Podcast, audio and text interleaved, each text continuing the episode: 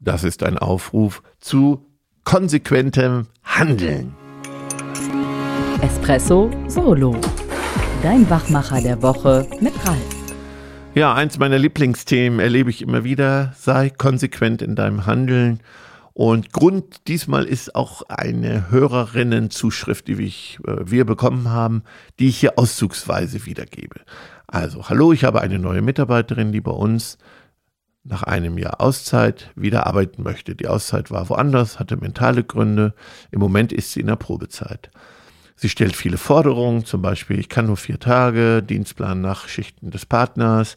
Außerdem hat es noch ähm, im Haushalt Gründe, dass nur gewisse Schichten gehen. Außerdem gibt sie viele Tipps, die sie von sich aus auf ja, die neue Teamleiter oder die Teamleiterin projiziert sollte selbst eine Leitungsposition besetzen, hat aber selbst gesagt, nee, kommt für mich nicht in Frage. Und dann hat man darüber gesprochen, gut, dann müsste man das Gehalt anpassen. Da wurde es ja auch schwierig, bockig und eine Auseinandersetzung darüber, widerwillig eingelassen. Und jetzt so die Frage, boah, vom Bauch her kann ich der Person nicht mehr vertrauen und was soll ich tun? Und Natürlich sage ich immer, äh, bei meinen Partnern, bei unseren Partnern haben wir wirklich alles, alles versucht, alles versucht, um mit den Mitarbeitenden nochmal zu sprechen, eine Lösung zu finden oder gibt es da irgendwas, was wir noch unversucht gelassen haben. Das betrifft aber oft ja auch langjährige Mitarbeiter.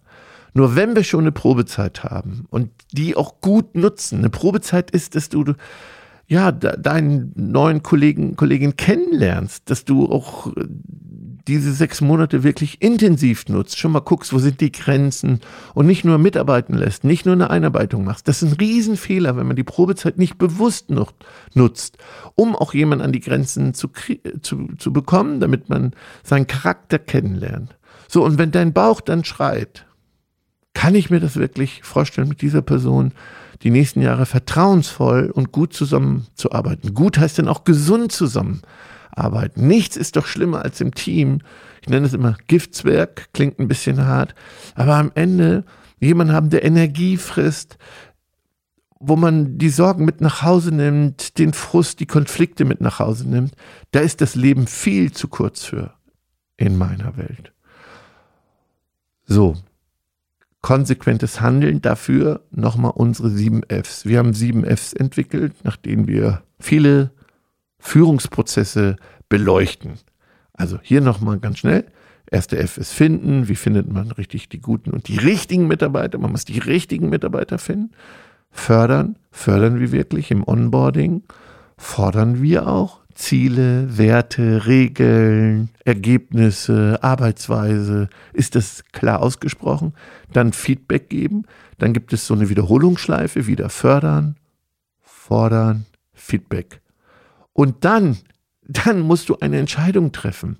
Und die kann als nächstes F dann eben auch mal feuern bedeuten, nämlich Trennung. Kann auch mal anfeuern sein oder versetzen.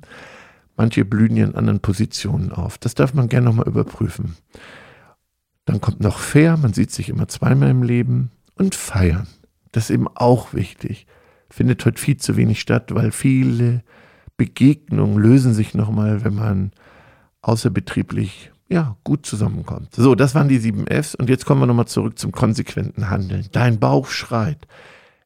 Ich habe mal vom Unternehmen gehört, da sollten die Führungskräfte eine Entscheidung treffen, ob sie sich vorstellen können, mit dieser Person auf einer einsamen Insel in einem gemeinsamen Zelt zu überleben. Können Sie sich vorstellen, mit dieser Person so eng im Überlebensmodus zusammenzuleben? Haben Sie da ein gutes Gefühl? Können Sie sich das vorstellen? Und wenn da kein eindeutiges Ja kommt, dann ist diese Person nicht richtig fürs Team auf der menschlichen Ebene. Und, und da geht es eben um soziale Kompetenz, die auch entscheidend ist. So, und wenn jetzt in der Probezeit dein Bauch schreit, und das ist eben so schwer, wenn dir dann vielleicht noch zwei, drei Mitarbeitende fehlen und du offene Stellen hast, und jetzt willst du ja, dass das klappt. Und trotzdem ist mein Rat, dafür ist die Probezeit da. Triff eine konsequente Entscheidung. Und wenn du wirklich große Zweifel hast, überprüf nochmal kann ich wirklich alles tun? Könnte eine Verlängerung der Probezeit sein, offen und ehrlich darüber zu sprechen, dass man große Zweifel hat, dass man kein Gefühl von Vertrauen hat. Das darf man auch ganz offen und ehrlich als Feedback zurückgeben und sagen, an dem Punkt stehe ich, ich kann mir das heute nicht vorstellen. Meine größte Sorge ist, dass wir am Ende nicht gut zusammenarbeiten und dann ist es für alle wirklich, wirklich auch ungesund und das möchten wir doch beide nicht. Also eine Option ist immer noch mal eine Probezeit zu verlängern, aber offen, ehrliches Feedback. Und mein Rat, im Zweifel sagst du eben, no, dann nicht. So, bist du konsequent? Und darüber dürft ihr gerne mal reflektieren. Vielen Dank, bis bald. Tschüss.